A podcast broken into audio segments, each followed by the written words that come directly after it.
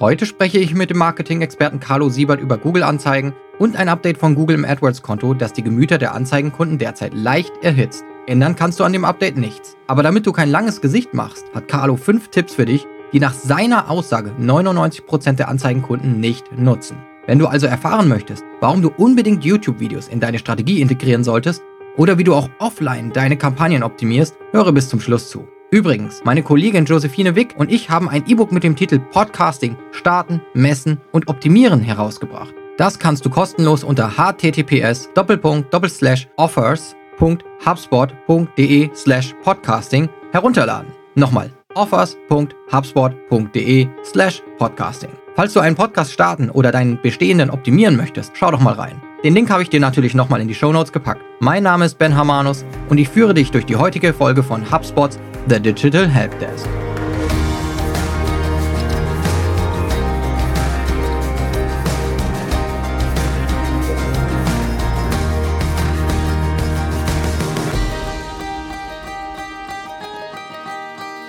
Ja, herzlich willkommen zu The Digital Helpdesk und heute bei mir Carlo Siebert, mein Gast. Hi Carlo. Hi Ben. Carlo, ich freue mich, dass du hier bist. Ich bin letztens über eine über Newsmeldungen aus dem Google Ads Bereich gestolpert, ging ja durch die sozialen Netzwerke und auch durch diverse Podcasts. Und da musste ich wieder an dich denken, weil ich A, glaube ich, bei je allen Hilfestellungen und Fragen immer, immer zu dir komme, wenn ich da wieder sozusagen die neuesten Infos brauche oder auch schon mit dir zusammengearbeitet habe, wenn es darum ging, AdWords-Kampagnen zu steuern und auch Support von dir zu kriegen und Beratung. Von daher warst du meine Go-To-Person. Und Carlo, ich bin ziemlich sicher, dass du dich auch ein bisschen mit dem Thema beschäftigt hast, was die neuesten Änderungen angeht und würde das gerne auch so ein bisschen als Einstieg nutzen heute, um erstmal darüber zu reden und dann, damit nicht alle da draußen verzweifeln müssen, dass es jetzt eine Einschränkung bei Google Ads gibt, haben wir von dir auch nochmal ein paar Tipps, was man trotzdem machen kann, um das Konto zu optimieren. Und ich glaube, du sagst ja selber, 99 Prozent der AdWords-Kontos ignorieren diese Tipps. Von daher sind wir sicher, dass da draußen viele, viele Leute noch was mitnehmen können. Also, Carlo, erstmal zu der einen Geschichte und zwar Google Ads Budget wird hier gesagt in einem Post, wird seit September im Blindflug ausgegeben. Das heißt, manche beschweren sich darüber, dass sie jetzt weniger Daten von Google erhalten in ihren AdWords-Kontos. Kannst du uns ein bisschen was dazu sagen? Ja, und zwar erstmal ja, danke für die softe Ein Einführung. und zwar das, was du gerade vorgelesen hast, hat folgenden Hintergrund. Google hat ein ganz wichtiges Werkzeug für die Advertiser beschnitten, würde ich mal sagen. Und zwar geht es um den Suchanfragebericht. Das heißt, wenn du Search Ads schaltest, also die ganz normalen Textanzeigen bei Google Ads, dann hinterlegst du ja dort deine Keywords. Und aus den Keywords heraus entstehen ja Suchanfragen. Also das jetzt als Keyword irgendwie toller Typ, ja. Und suche ich, suche ich, also gebe ich meistens ein. Ja, weil ich immer denke, genau. dass ich da auch irgendwie bei mir landest, ne? wenn gut du mich performen suchst. kann. und, und Google spielt das dann beispielsweise aus unter der, wenn, wenn Carlo jetzt zum Beispiel sucht, ist Ben ein toller Typ? Ja, das ist die Suchanfrage und das Keyword, was du hinterlegt hast, war halt toller Typ. Ja, das geht natürlich dann auch für praktikablere Beispiele wie iPhone 10 kaufen, ja, und die Suchanfrage selbst des Users war iPhone 10 kaufen bei Amazon. Ne? Also die Suchanfrage variiert immer leicht von dem Keyword. Das ist auch in dem Sinne in Ordnung und ja, traditionell schon immer so gewesen. Ja. Und jetzt ist ähm, folgendes Problem bei der ganzen Sache. Wir wissen ja, also jeder, der so ein bisschen Online-Marketing unterwegs ist, weiß ja, dass der sogenannte Longtail ja, ein ganz wichtiges Element ist im, im Online-Marketing. Ja. Also viele suchen halt sehr, sehr lange Phrasen bei Google ja, also die tippen nicht nur ein iPhone 6 oder iPhone 10, sondern iPhone 10, 64 Gigabyte mit Hülle bei Amazon kaufen. Ja, das ist ja dieser Longtail, ganz viele Begriffe. Und das fängt jetzt Google an zu beschneiden, sprich in diesem Suchanfragebericht, wo wir dann letztendlich sehen, was der User gesucht hat, wirklich, was er wirklich eingetippt hat. Ja, das beschneidet Google mit der ja, Begründung, dass solange so eine, so eine Suchanfrage zu wenig Klicks beziehungsweise Impressionen generiert hat, dass dem Advertiser nicht mehr zur Verfügung gestellt wird. Und Ja, das, da war der Aufschrei groß. Da gibt es auch paar schöne Statistiken und, und äh, Zahlen schon dazu, dass zum Beispiel dadurch, dass man äh, das jetzt nicht mehr sieht, ja, also es wird einfach nicht mehr zur Verfügung gestellt, im Übrigen offiziell aus Datenschutzgründen. Da kann ich gleich nochmal zu was sagen, ja, zu diesen Datenschutzgründen. Also ich habe da auch ein praktikables Beispiel, wo ich es nachvollziehen kann. Aber aus diesem Grund sieht man das jetzt nun nicht mehr. Und das kann halt sein, das, was ich da auf Twitter zum Beispiel gelesen habe, war, dass ungefähr ein Drittel dieser Daten verschwinden und entsprechend auch ein Drittel des Werbebudgets nicht mehr klar definierbar oder zuzuordnenbar ist. Ne, also du gibst da jetzt, sage ich mal, 10.000 Euro aus ja, und siehst aber nur von 7.000 Euro, welche Suchanfragen da hinterlegt wurden oder eingetippt oder geklickt wurden.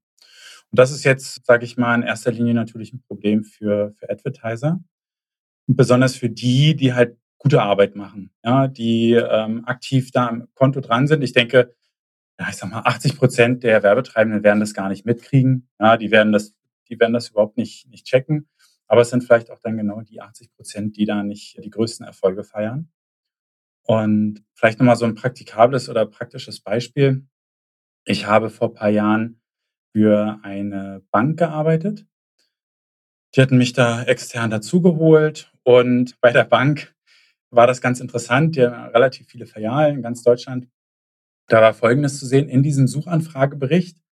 Ich weiß gar nicht, hatte ich dir das schon mal erzählt im, im Voraus? Ich glaube nicht. Ah, okay. Äh, da war das ein anderer Kollege. Ähm, und die haben in diesem Suchanfragebericht, weil der halt sehr detailliert teils war, User, die Bank eingetippt, dann haben die ihre Kontonummer eingetippt und dann das Passwort von dem Konto. Das haben die bei Google eingetippt und dann auf eine Anzeige geklickt und dann hast du das als Advertiser halt letztendlich auch gesehen oh, wow. in diesem Suchanfragebericht. Okay. Und das war dann halt schon so, wo ich so dachte, hey, okay, also das war damals schon sehr, sehr verrückt. Ne? Also da waren auch Teile zu Sachen wie Bank, Online-Banking und dann irgendwie den Name der Person. Ja, also ja. so kann ich es mir nur vorstellen. Also ich habe jetzt, ich also Person, personenbezogene Daten waren definitiv zu sehen und teilweise ja, auch sensible Daten wie Kontodaten und Passwort. Ja, ja, genau. Das, also manchmal, wenn du da irgendwie, ich sag mal, weiß ich nicht, wenn du dem Schwiegervater über die Schulter guckst oder so, wenn der da am Rechner dran sitzt, dann denkst du auch manchmal, oh Gott, hör bloß auf. Ja, aber da gibt es ja, halt ja. dann anscheinend auch Leute, die denken in den Suchstitz, da können sie halt sich direkt beim Online-Banking einloggen.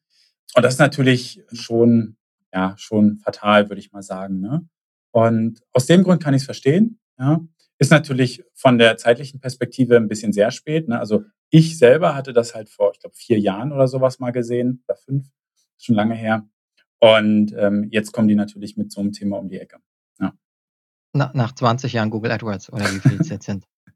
ja, ja, genau. Ne, ne? Okay. Also äh, jetzt wird es auf einmal ein ganz großes Problem.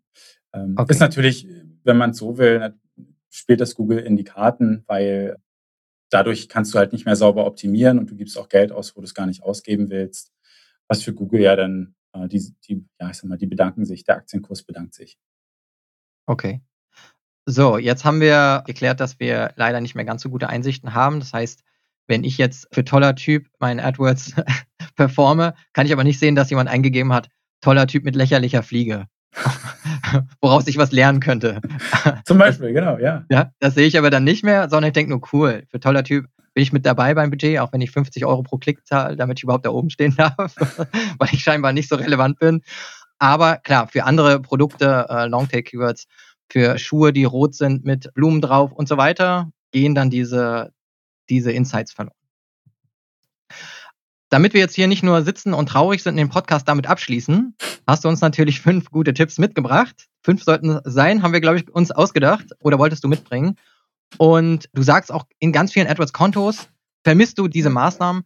Vielleicht nochmal dazu sagen, Carlo, du hast einfach Einblicke in sehr, sehr viele AdWords-Kontos, da du ja wahrscheinlich auch mal in Kontos reinguckst und Kunden potenziell sagst, ob du was für sie tun kannst. Ich denke mal, dass es so ein Initialgespräch wahrscheinlich auch mal gibt und natürlich sehr viele Konten betreust und weißt, was du da tun kannst. Das heißt, du wirst wahrscheinlich wissen, was immer so fehlt in den gängigen AdWords-Kontos, die der deutsche Mittelstand und darüber hinaus betreut.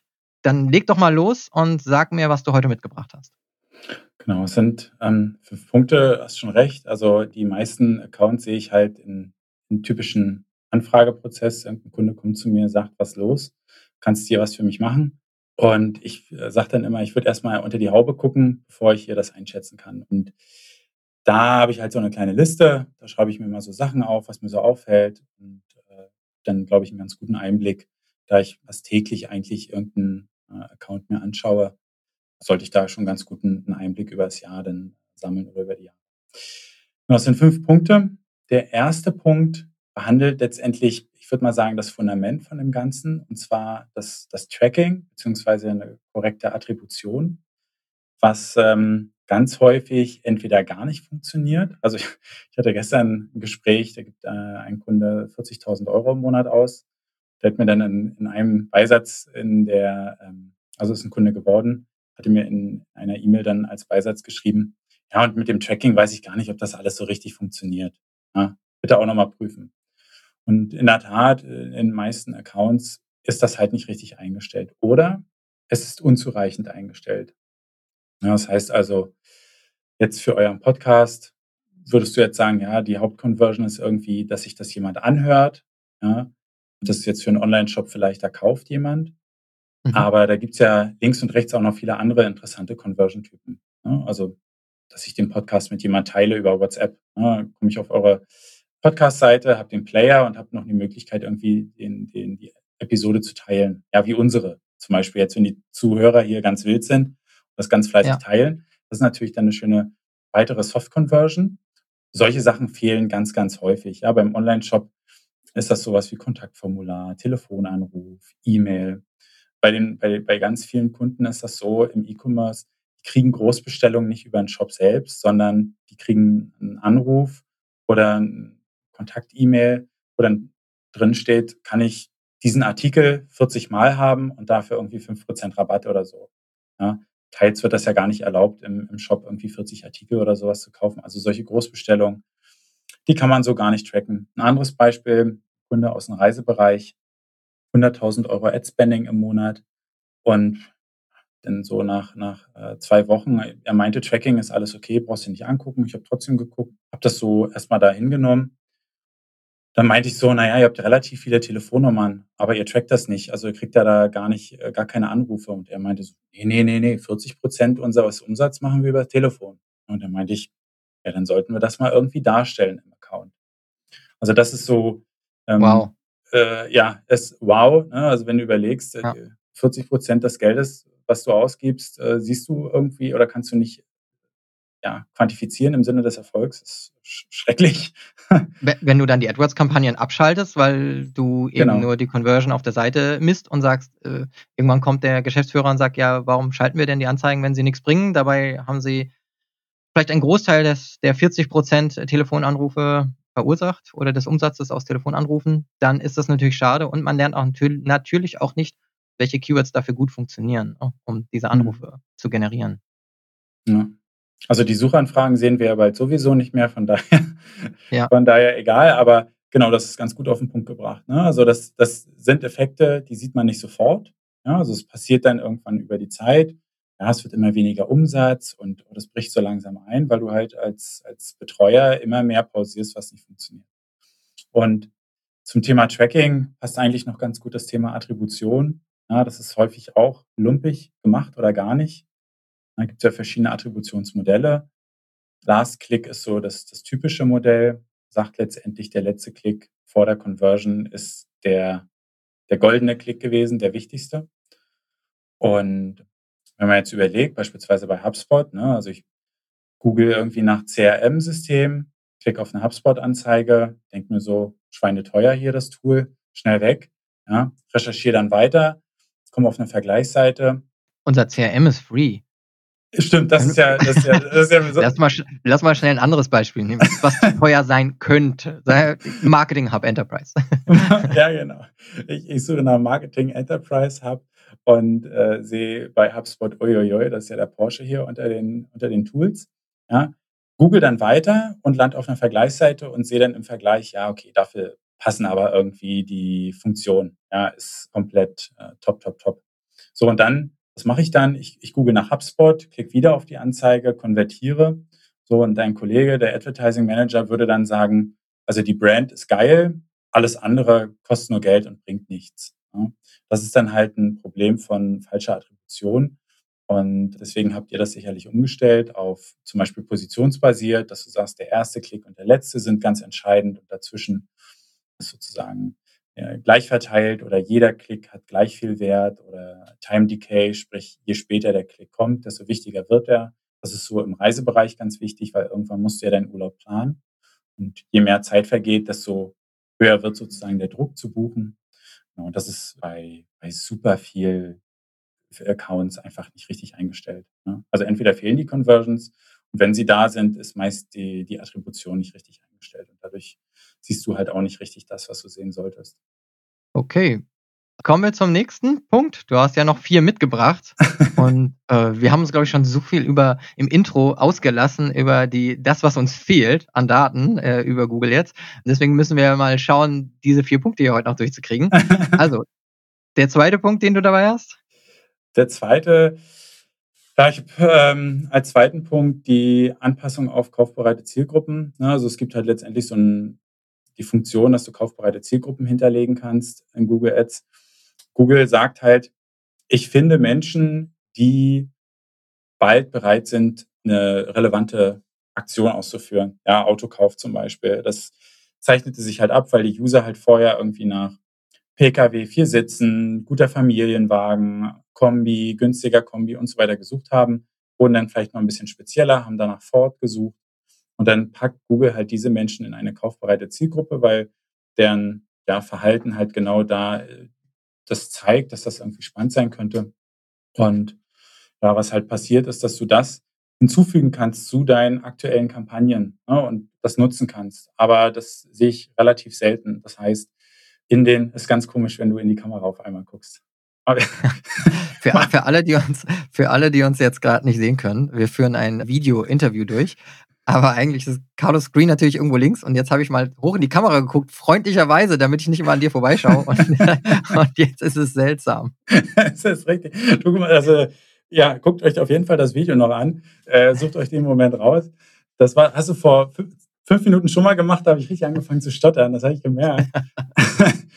und jedenfalls, äh, ich möchte meinen Punkt noch zu Ende bringen.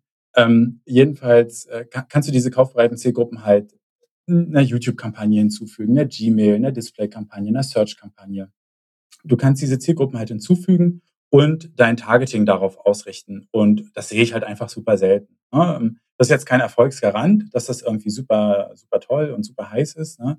Aber du kannst es auf jeden Fall machen, ausprobieren und dann zum Beispiel noch kombinieren mit deinen bestehenden Keywords. Also du kannst zum Beispiel sagen, eine kaufbereite Zielgruppe, Thema Autokauf, ja, und du hinterlegst als Keyword Ford, ja, weil du Ford Autohaus bist. Dann weißt du, dieses System nimmt dann halt nur die Menschen, die halt nach diesem Keyword suchen, nach Ford, und aus den, aus dem Pot nur halt die, die kurz vor einer Conversion sind, also die wahrscheinlich bald ein Auto kaufen.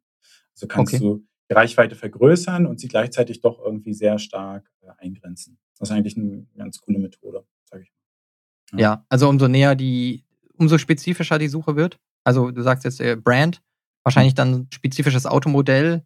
Das ist dann wahrscheinlich noch ein stärkerer Indikator, ja. würde ich jetzt schätzen. Ja, genau.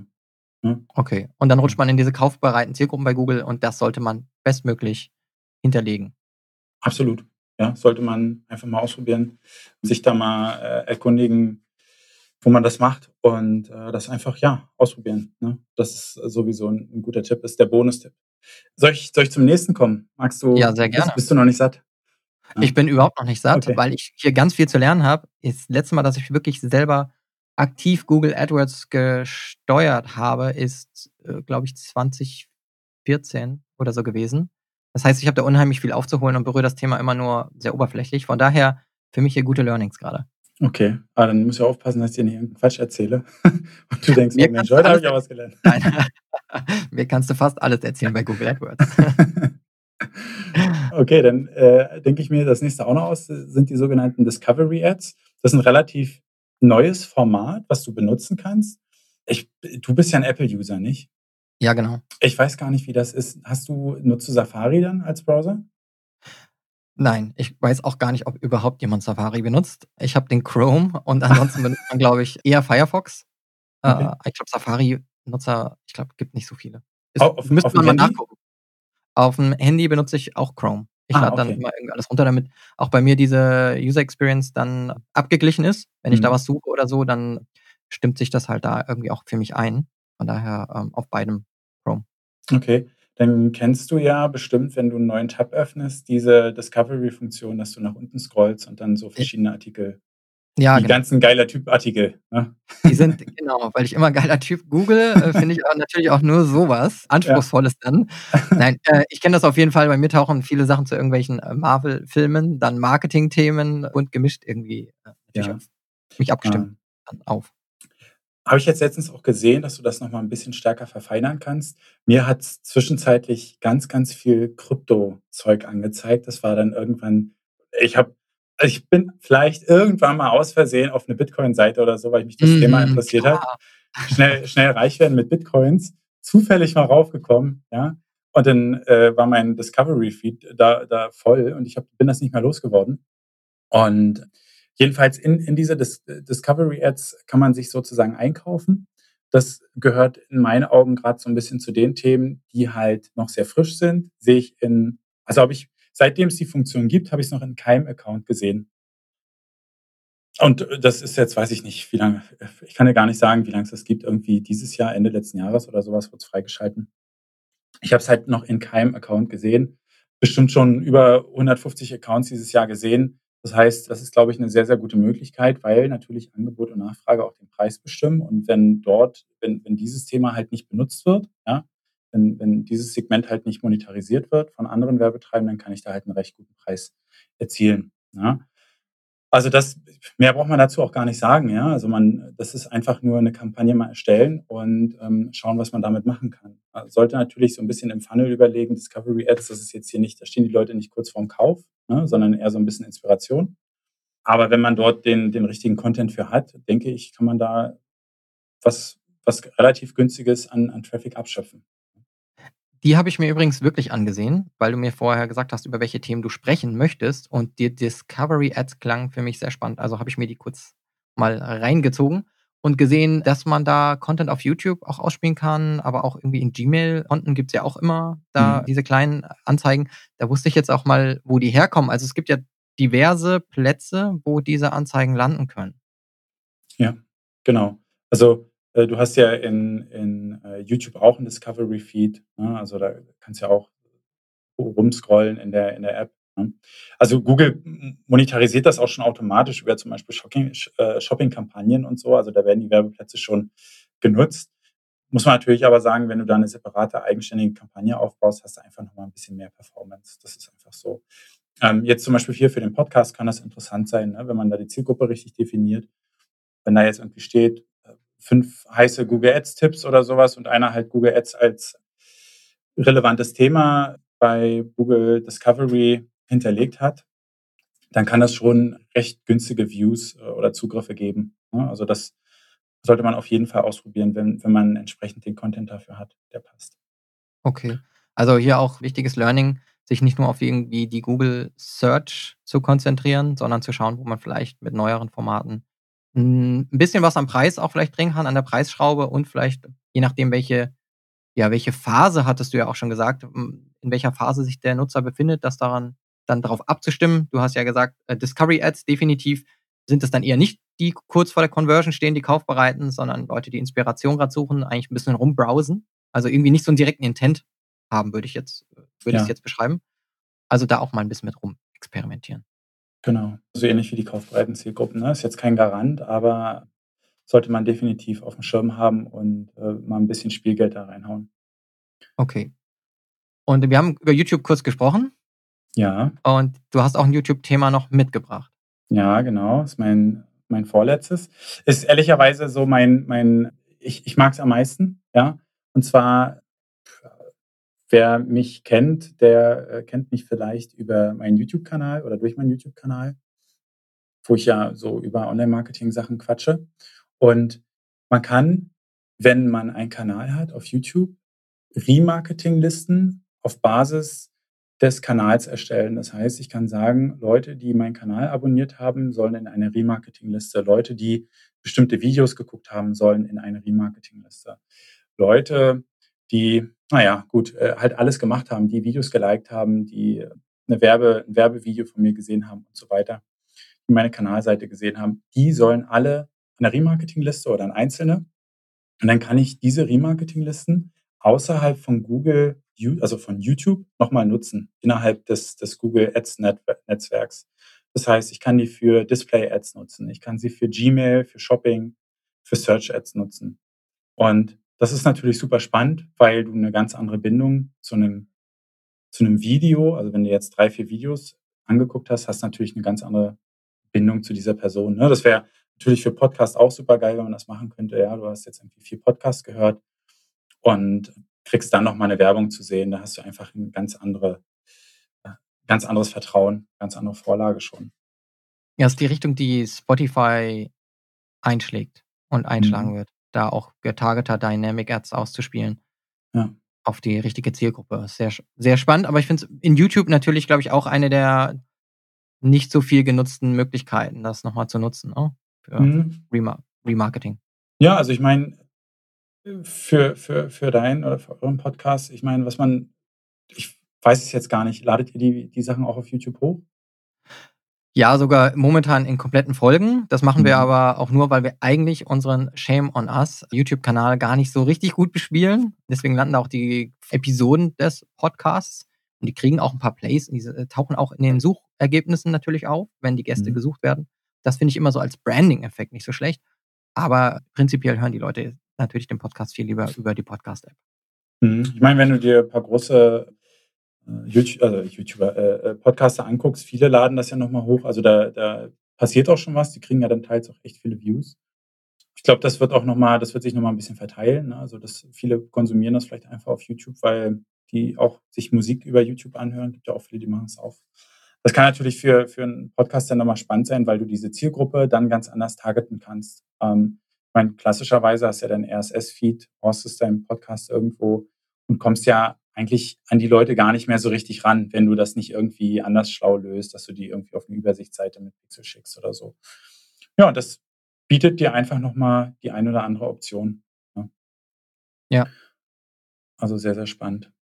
Ich weiß, dass du mir, ähm, ich, damals hatte ich dich mal bei Facebook-Kampagnen auch zu Rate gezogen. Mhm. Und dann hattest du mir nämlich genau diese Strategie damals auch für Facebook mal vorgeschlagen. Mhm. Die Leute nativ Facebook-Videos hochzuladen, dann die Audience die anschauen zu lassen und dann daraus wieder neue Audiences zu bauen, um sie dann mit mhm. neuem Content zu bespielen. Das fand ich damals eine sehr hilfreiche Strategie, hat auch geholfen, hat funktioniert, dann für Content-Offers bessere Conversions hinzukriegen.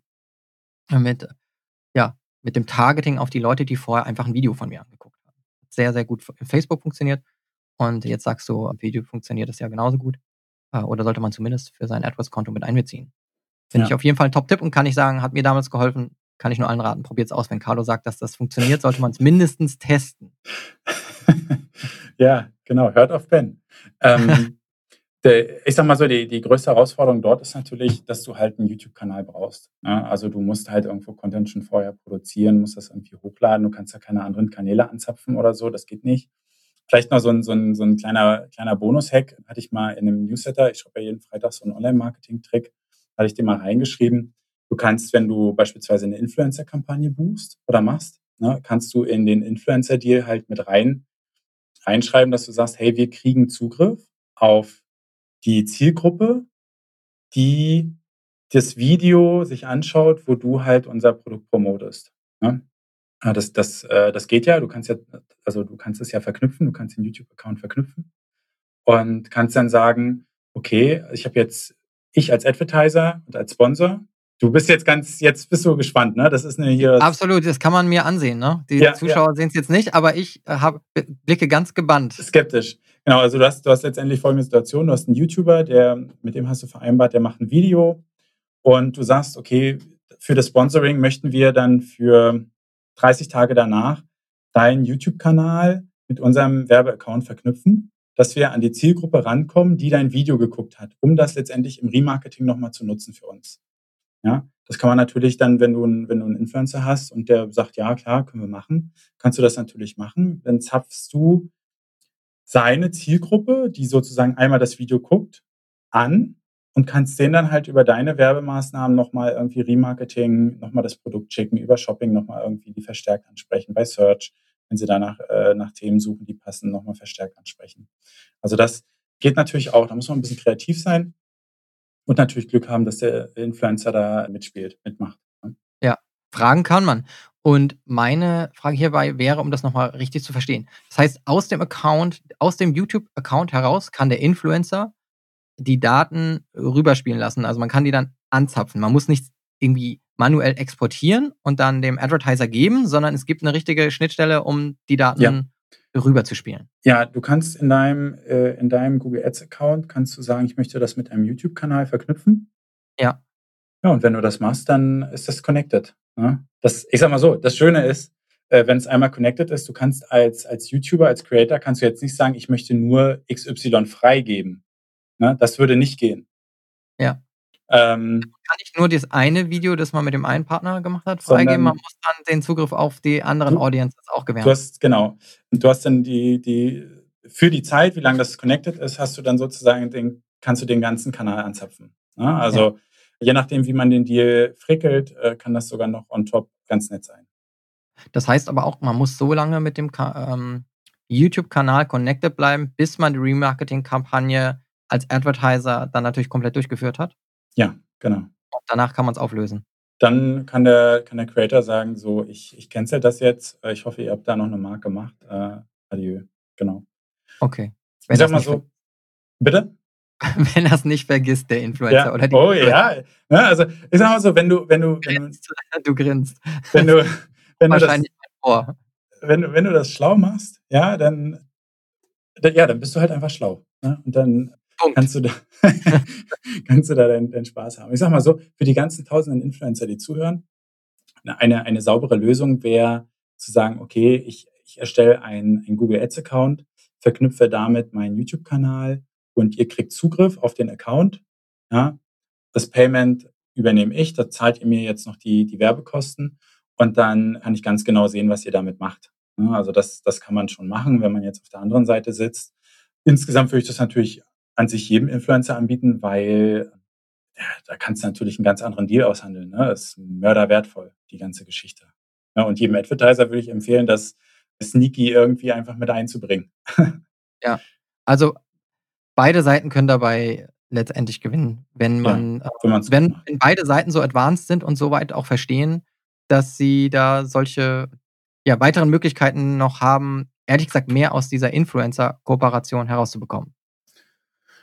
Absolut, genau. YouTube Remarketing, ich habe auf jeden Fall für mich hier gerade sehr viel mitgenommen. Das war, wie du mir ansehen konntest, für mich ein sehr, sehr spannender Punkt. Da werde ich definitiv ein bisschen mehr reinschauen. Eine Frage ist mir dazu noch eingefallen, weil ich auch deinen YouTube-Kanal kenne. Und ich weiß, du hast zum Beispiel 25.000 Subscriber. Finde ich für einen Kanal, der auch sich nischig, nischig platziert, recht viel. Gibt es irgendwie eine Zahl, die wichtig ist, um da auch überhaupt Remarketing betreiben zu können? Also wenn ich jetzt meinen Kanal habe und ich habe 100 Abonnenten und ein Video hat 70 Views, kann ich daraus überhaupt irgendwas generieren oder ab wann wird es interessant? Ähm, du brauchst für die Listen, dass die an, angespielt werden, ich, ich, ich weiß es jetzt nicht, nicht genau, ja, würde aber sagen, es sind, glaube ich, 1000, äh, 1000 Leute in einer Liste. Dann äh, wird es erst spannend. Ja, also es gibt keine Abonnenten oder sowas, die du mindestens brauchst, es ist rein Views. Also klar, wenn du als Remarketing-Liste die Abos nehmen willst, dann brauchst du da mal mindestens 1000 Abos drauf. Aber äh, das ist, glaube ich, so die, die Zahl. Aber ich, ich weiß es jetzt nicht. Sind es vielleicht auch 100, aber ich, ich denke, es sind 1000. Ja, also ich, ich kenne es ja meistens auch so aus irgendwelchen Pay-per-Click-Konten, dass man ab einer, unter einer bestimmten Zahl kann man meistens keine Audiences kreieren. Und deswegen hat mich das mhm. jetzt nochmal interessiert. Also das sollte man vielleicht auch beachten, wenn man einen Kanal hat, den man gerade erst gestartet hat und Videos irgendwie sehr, sehr niedrige Fallzahlen haben, ist schwierig daraus wahrscheinlich irgendeine Audience zu bilden. Genau, ja. Also die größte Herausforderung an der ganzen Geschichte ist halt einfach einen Kanal erstmal aufzubauen. Aber es ist vielleicht die Motivation für den einen oder anderen Werbetreibenden zu sagen, hey, ja, ist ein doppeltes, lohnt sich doppelt das Invest. Ne? Also ähm, ich bin da bei meinen Kunden auch dabei, das immer stärker zu äh, propagieren, ne, dass es sich lohnt. Ja, und viele machen doch vielleicht auch schon Content Marketing und haben 'n Vi YouTube-Kanal und überlegen, äh, ja, wo ist jetzt der Return on Investment, dass wir das machen? Okay, wir haben da irgendwie 10.000 Views auf dem Video oder vielleicht sogar 1.000.000, aber keinen nachweislichen Return on Investment und so kann man dann den Fall aufmachen und auch sagen: „Hier, es hilft uns bei der Steuerung der Kampagnen und hat auch Conversions, die wir messen können daraus.“ Das das ist 'n super guter Punkt. Ha hatte ich so noch gar nicht drüber nachgedacht. Das klingt ganz nach jemand, der schon viele solcher Diskussionen geführt ha haben muss. Wie was ist der Return jetzt hier an dem äh, an dem Podcast, Ben? Ja, das das muss Conversions bringen, ne? Also, ich glaube, bei HubSpot hast du ja nicht dieses Problem, aber, äh, sicherlich ist das, äh, das große Leid von vielen Content-Marketern, dass das nicht eins zu eins messbar ist, ne? Also, da hat jetzt einer gelesen und warum hat er nicht gekauft? Das lohnt sich ja hier alles gar nicht, ne? Aber das ist noch mal 'n guter Punkt, ne, um um da zu sagen: „Hey, wir können das auf andere Art und Weise noch nutzen“, und das lässt sich dann auch richtig in Zahlen sichtbar machen. Absolut. Ja. Ja, guter Punkt. Ist immer mein Tipp, wenn man Content Marketing macht. Ich versuche immer irgendwie 'ne KPI zu finden, die immer noch mal stärker, stärker, stärker ist als die, die ich schon habe, weil's einfach so ja, weil's schwierig ist, wenn man sich dann auf irgendwelche Views irgendwie in Artikeln nur bezieht. Aber gut, bei HubSpot haben wir da die Inbound-Maschine natürlich dahinter geklemmt. Das ist ja das, wofür wir stehen, Content Marketing oder Inbound Marketing Conversion stark und sichtbar zu machen im Return on Investment. Aber mit den YouTube-Kampagnen definitiv auch 'n Learning für mich und, äh, eins, das ich auch für unser Team definitiv noch mal mitnehme. Ja, sehr schön. Dann wollen wir, äh, zum Grand Finale kommen. Auf jeden Fall. Ja, ist jetzt natürlich nicht so geil, muss man sagen, wie das wie das YouTube-Thema. Das war schon echt cool. Das Letzte ist eigentlich nur noch mal so 'n Hinweis an an alle, die halt viel in Google Ads arbeiten. Freundet euch definitiv mit dem Google Ads Editor an und, äh, lernt ihn zu lieben und nicht zu hassen, ne? Also, meine Kollegen, die sagen dann immer so: „Oh ne, ja, ich kann ich mache es lieber so, ich mache es lieber so.“ Aber es der Ads Editor ist halt noch mal 'ne 'ne Software, die lädst du dir auf deinen Rechner runter, die hast du separat. Du hast keine Ladezeiten. Das ist, äh, 'n bisschen wie Excel, ne? Copy Paste kannst du schnell kannst schnell irgendwie tausende Anzeigen erstellen, musst nicht warten, bis es fertig gemacht ist, kannst du mit Suchen und Ersetzen ich meine, das kannst du alles in der Google Ads Oberfläche auch. Kannst es dort aber im Editor wesentlich schneller kannst Accounts exportieren und so weiter. Also, wenn du also, wenn du noch 'n bisschen erfahren mit, äh, Excel bist, dann kann man da echt schon 'ne gute äh, gute Sache draus machen. Muss man muss man ganz ehrlich sagen. Also, da, äh, passiert schon 'n bisschen was an der Zeit, die du nur noch investieren musst. Und ja, die restliche Zeit kann man halt auf der faulen Haut legen oder, äh, was anderes machen, ne? Also, von daher, das wirklich die Empfehlung an an an alle, die viel mit Google Ads arbeiten, freundet euch mit dem Editor an. Mehr kannst du da brauchst du da eigentlich gar nicht zu sagen, ne? Also, ist jetzt kein Hack Kenne oder ihn gar nicht. Also, ich wusste nicht, dass es he das ist 'n herunterladbares Tool? Ja, ist 'ne Software von Google. Mhm, genau. Okay. Und das beschleunigt einfach unheimlich stark die Arbeit mit den Google Ads oder in der Erstellung der Google Ads? Genau, genau. Du brauchst letztendlich brauchst ja nicht mehr Internet dafür, dadurch, dass es ja dass es runterlädst. Du downloadest deinen Account, bearbeitest ihn und lädst ihn irgendwann hoch. Okay. Ähm, und ja, es ist, äh ist halt so, als würdest du Excel, ne, aufm Rechner haben und sonst, äh, das halt in der Cloud machen, wo du halt Ladezeiten hast, wo dann irgendwo 'n Fehler ist, wo du refreshen musst und so 'n Kram. Da hast du's dann halt nicht mehr. Und in dem Sinne war der Tipp jetzt doch sehr hilfreich, denn wer im ICE sitzt, der wird sicherlich das dann vielleicht auch mal kennen mit dem Internet, das verschwindet. Und ist es dann hilfreich? Also, kann man das Ja, dann da genau dafür ist es äh, ist, glaube ich, der Main Case, deswegen haben sie's gebaut. Wird auch nur in Deutschland so viel genutzt, das Tool. Ja, ja, äh, ganz groß. Das kriegst du mit deiner Bahncard, äh, 50 dann on top dazu. Ja, vom Prinzip, genau, ist ist das so, äh ich habe hier einen Kollegen, der pendelt jeden Tag, ne, und das ist dann so 'n super wunderbarer An Anwendungsfall, ne? Wenn der jetzt irgendwie nach der Arbeit weiß nicht, der will früher los, weil er 'n Zug irgendwie noch schaffen will, muss aber noch was fertig machen oder will noch was fertig machen, ja, sonst gibt's die Peitsche. Und dann setzt er sich in lädt den hier runter, klappt den Laptop dort auf. Der hat hier bei uns in der Pampa ja, man muss dazu wissen, so, ich sitze kurz vor Polen, ja, bin 'n bisschen weiter weg in Berlin, aber, ähm, wir sozusagen als Ossis, wir haben hier noch nicht so viel Internet. Und da ist es im Zug auch, wenn jetzt Tesla hier baut, noch traurig und da kannst du halt machen, was du willst. Und dann zu Hause lädst du's kurz hoch und dann ist alles erledigt, ne, oder andersrum. Kommst ins Büro und hast schon irgendwie deine 5 Kampagnen erstellt und der Chef freut sich. Ah, das ist gut. Sehr guter Tipp. Ich hatte es durchaus für manche Zugfahrten dann äh, oder Reisen eingeplant, im Hotel oder im Zug was zu machen und dann festgestellt, dass stabile Internet, das versprochen wurde, kann auch in Hotels passieren, durchaus. Ja. ja. Hatte ich wirklich äh, über Booking was gebucht und dann kaum Internet, da musste ich irgendwie Premium dazu buchen. Auch das war nicht so gut, weil mein Zimmer zu weit weg lag vom äh, Router. Kann einem alles passieren. Also finde ich gar nicht so einen schlechten Tipp hier zum Abschluss. Finde ich so einen kleinen Hack, den man vielleicht nochmal nutzen sollte. Carlo, wenn du zu den fünf Tipps nichts mehr hinzuzufügen hast, dann stelle ich dir noch eine, eine Frage, wenn du soweit bist. Ja, ich habe eine Unterhose an. Du hast, genau. Bist, äh, bist du nur oben rumgekleidet? Nein. Das ist die, die übliche Zoom- und äh, Videokonferenzfrage, die ich immer stelle. Nein. Es geht darum, wenn jetzt jemand morgen sein AdWords-Konto verbessern möchte und du das hier nochmal vielleicht so kurz zusammenfassen würdest, vielleicht auch mit Bezug auf deine drei oder fünf Tipps, womit würdest du auf jeden Fall zuerst starten? Was sind zwei bis drei Dinge, die jemand wirklich sofort anschauen sollte? Was schaust du zuerst an, wenn du in ein Google AdWords-Konto reingehst?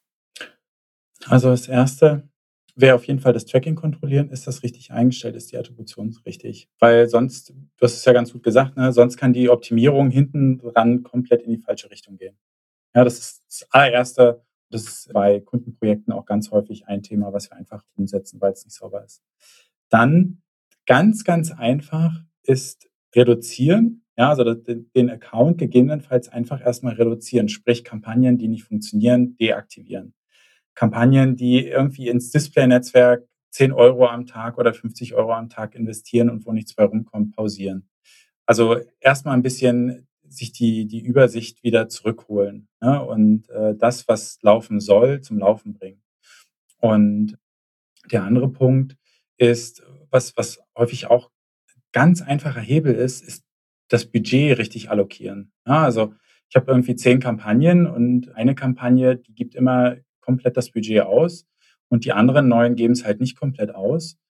Und wenn ich da sehe, hey, wenn ich jetzt hier das Budget stärker auf diese eine Kampagne, bei der es richtig brennt und die auch mehr nehmen würde, wenn ich es dort einfach hinschiebe, das Budget, ja, einfach nur das Budget innerhalb der Kampagnen richtig nach der Performance verschiebe, dann, dann hast du, weiß ich nicht, eine Stunde Arbeit, eine halbe Stunde Arbeit und der Account läuft auf einmal wesentlich besser, weil das, was gut performt, kriegt mehr Kohle und das, was halt nicht so gut performt, kriegt halt weniger Budget. So ganz, also super, super einfach. Die, die das sind so drei Sachen, die kann man, ähm, die kann man sofort umsetzen. Und das ist auch ganz häufig ein so ein Thema, was wunderbar äh, umzusetzen ist, muss man auch sagen. Ja, also es ist relativ einfach. Klasse, super Abschluss, hilfreich für alle, die ihr AdWords-Konto nochmal ein bisschen aufpolieren wollen in Zeiten, in denen man an anderen Ecken vielleicht nicht mehr so viel Daten sieht, gibt es doch immer noch viel zu tun. Carlo, wenn man mehr von dir erfahren möchte, ich habe mir schon so ein paar Quellen rausgesucht, ne, dann auf jeden Fall unter carlosiebert.de. Hast du noch eine andere Website, die relevant ist und wichtig? youtube.com slash carlosiebert. Okay, also dein YouTube-Channel, den hatte ich auch schon erwähnt, 25.000 Subscriber sind schon dort. Die Videos kriegen auch ordentlich Views, wie ich gesehen habe. Äh, wie lange machst du das mit YouTube schon? Hm. Vier oder fünf Jahre oder so. Vier oder fünf Jahre. Genau, also auch für euch nochmal, wenn ihr da mit YouTube anfangen wollt, ein paar Jahre investieren, um was aufzubauen, aber ähm, dann lohnt sich auch und man kann daraus eben auch noch Zielgruppen generieren, die man bespielen kann. Und das andere äh, ist natürlich mit LinkedIn, da kann man sich auch mit Carlo Siebert natürlich verbinden, ist linkedin.com slash in slash Carlo Siebert. Auch da findet man dich, wenn man direkt mit dir Kontakt aufnehmen möchte. Ist das ein guter Kanal, LinkedIn, oder lieber auf die Website und eine E-Mail schreiben? Ähm, ich, mir ist es immer lieber für, für so richtige Anfragen übers Kontaktformular. Also ich finde es immer ganz schlimm, wenn du, der eine schreibt dir per WhatsApp, der nächste ruft an, der andere schickt dir eine Brieftaube, so der nächste LinkedIn. Das lässt sich schwierig abarbeiten, ne? auch wenn es für den anderen bequem ist. Ja, es ist für mich dann doch irgendwie, weil ich möchte auch jedem irgendwo helfen. Auch muss jetzt nicht immer mit entgeltlich sein, ja auch unentgeltlich, wenn ich eine Frage habe oder so, das hätte ich auch. Aber das ist für mich einfacher zu kanalisieren und über sich zu Okay, dann carlosiebert.de. Dort findet ihr ganz viele, auch Links zu E-Books und so weiter habe ich gesehen. Das heißt, auch da bekommt ihr nochmal Hilfe von Carlo, den Link zum YouTube-Video und so weiter. Das heißt, sehr, sehr viel könnt ihr noch von Carlo weiterhin lernen. Und ansonsten kann ich ihn natürlich empfehlen, als jemand, der mir schon jahrelang immer wieder mal geholfen hat oder einen Tipp gegeben hat, wie man seine Kampagnen besser fahren kann. Ob jetzt äh, Google AdWords oder Social Media Kampagnen, YouTube und so weiter. Wendet euch an Carlo, er ist euer Marketing-Experte. Der, dein Digitalexperte. Sagt er immer. Ich sag's auch noch falsch. Digitalexperte. Alles klar. Dann danke, Carlo, dass du heute hier mit dabei warst. Und vielen Dank euch allen fürs Zuhören und vielleicht auch zuschauen, wenn ihr die Videos seht. Ja, danke, Carlo. Gerne. Ciao.